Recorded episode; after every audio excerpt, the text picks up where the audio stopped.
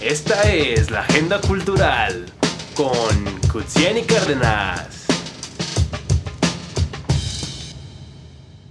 Hola, esta semana les voy a recomendar varias actividades que a mí me interesaron.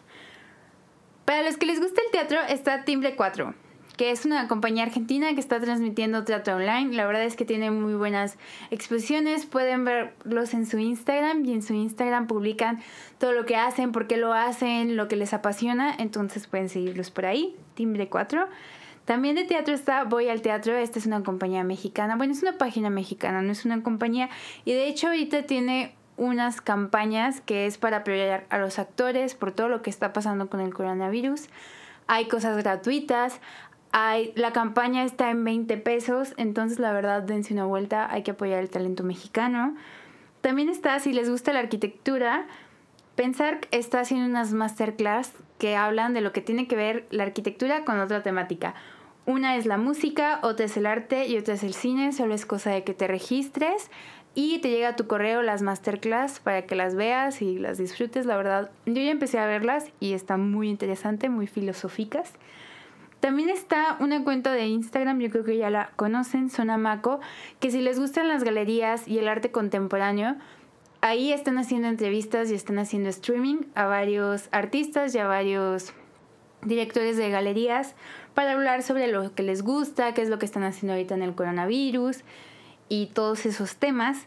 Y por último, yo vi una página que se llama La Casa Encendida, es un centro cultural que está en Madrid y tiene varios ciclos tiene un ciclo de cine que se llama Vivir con Miedo, que de hecho empieza el 14 de julio. Y son diferentes películas en las que hablan como desde dónde vive el miedo el ser humano. Otro que está padrísimo, bueno, a mí me interesó mucho, que se llama La Terraza Magnética 2020 Conexión Astral.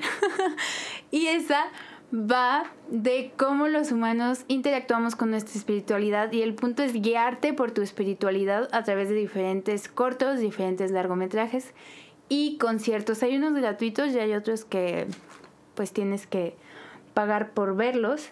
También hay una serie de conferencias ahí mismo que se llama Hacia un posible decálogo para la institución aún por venir. Esto para todos los que somos gestores o los que nos interesa la parte institucional, habla de cómo o cuál es el papel que tiene que tomar la institución ante el coronavirus.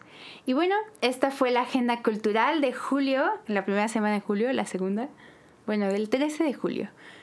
Y fue todo por hoy. Espérenos la próxima semana. Díganos qué les gustó. También recomiéndanos cosas que han visto, que les gustaría que habláramos, que recomendáramos.